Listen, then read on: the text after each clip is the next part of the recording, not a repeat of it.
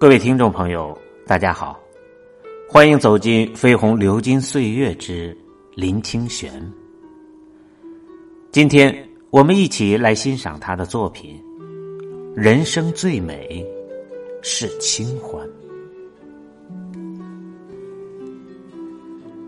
岁月的灯火都睡了。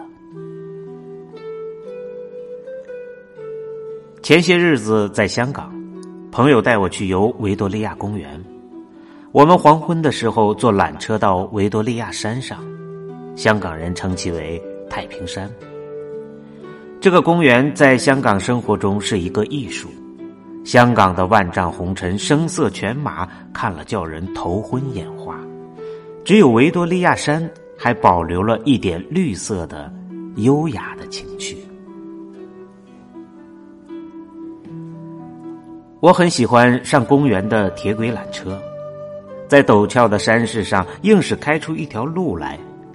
缆车很小，大概可以挤四十个人。缆车司机很悠闲的吹着口哨，使我想起小时候常常坐的运甘蔗的台糖小火车。不同的是，台糖小火车恰恰碰碰，声音十分吵人。路过处又都是平畴绿野，铁轨平平的穿过原野。维多利亚山的缆车却是无声的，它安静的前行，山和屋舍纷纷往我们背后退去，一下子间，香港甚至九龙，都已经远远的被抛在脚下了。有趣的是。缆车道上奇峰突起，根本不知道下一刻会有什么样的视野。有时候视野平朗了，你以为下一站可以看得更远，下一站有时被一株大树挡住了，有时又遇到一座萨层高的大厦横生面前。一留心，才发现山上原来也不是什么蓬莱仙山。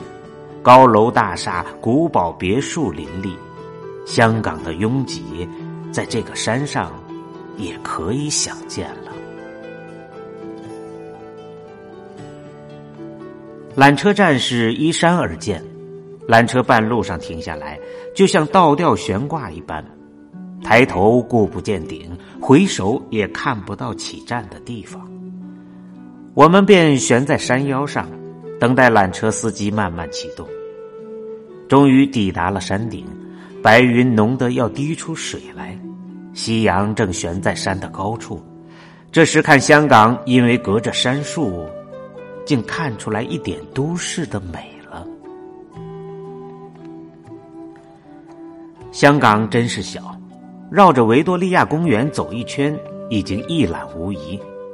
右侧由人群和高楼堆积起来的香港九龙闹区，正像积木一样一块连着一块，像一个梦幻的都城。你随便用手一推，就会应声倒塌。左侧是海，归帆点点，岛与岛，在天的远方。香港商人的脑筋动得快。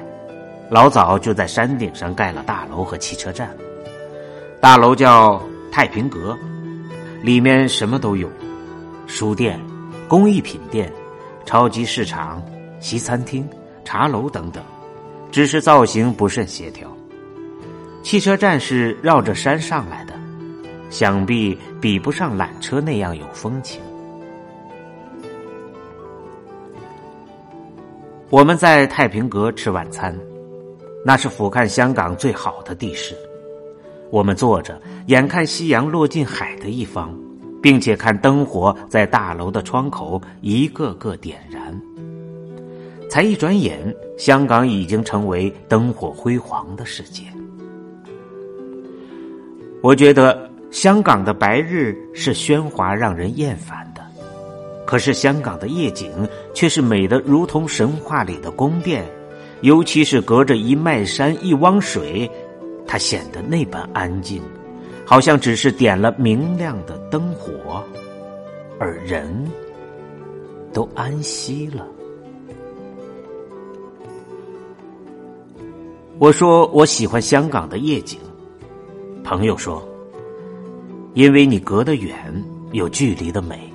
你想想看，如果你是那一点点光亮的窗子里的人，就不美了。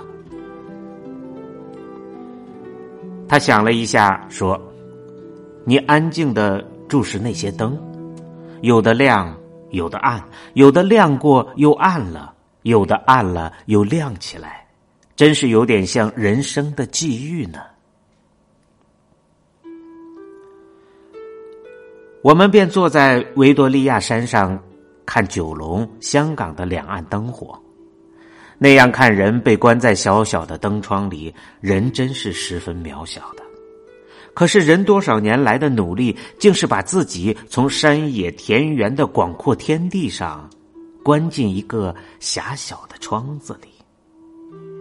这样想时，我对现在文明的功能，不免生出一种迷惑的感觉。朋友还告诉我，香港人的墓地不是永久的，人死后八年便必须挖起来另葬他人，因为香港的人口实在太多了，多到必须和古人争寸土之地。这种人给人的紧迫感，只要走在香港街头看汹涌的人潮，就体会深刻了。我们就那样坐在山上看灯，看到夜深，看到很多地区的灯灭去，但是另一地区的灯在亮起来。香港是一个不夜的城市，我们坐最后一班缆车下山。下山的感觉也十分奇特，我们背着山势面对山尖，车子却是俯冲下山。山和铁轨于是顺着路一大片一大片的露出来，我看不见车子前面的风景，却看见车子后面的风景一片一片的远去。本来短短的铁轨越来越长，终于长到看不见的远方。风从背后吹来，呼呼的响。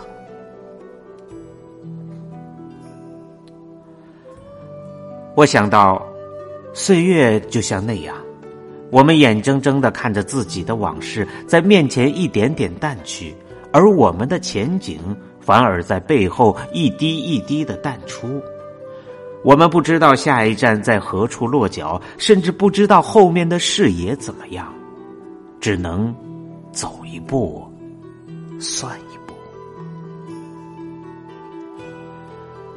往事再好。也像一道柔美的伤口，它美的凄迷，却每一段都是有伤口的。它连最后连接成一条铁轨，隐隐约约透露出一些规则来。社会和人不也一样吗？成与败都是可以在过去找到一些信息的。我们到山下时，我抬头看维多利亚山，已经笼罩在月光之中。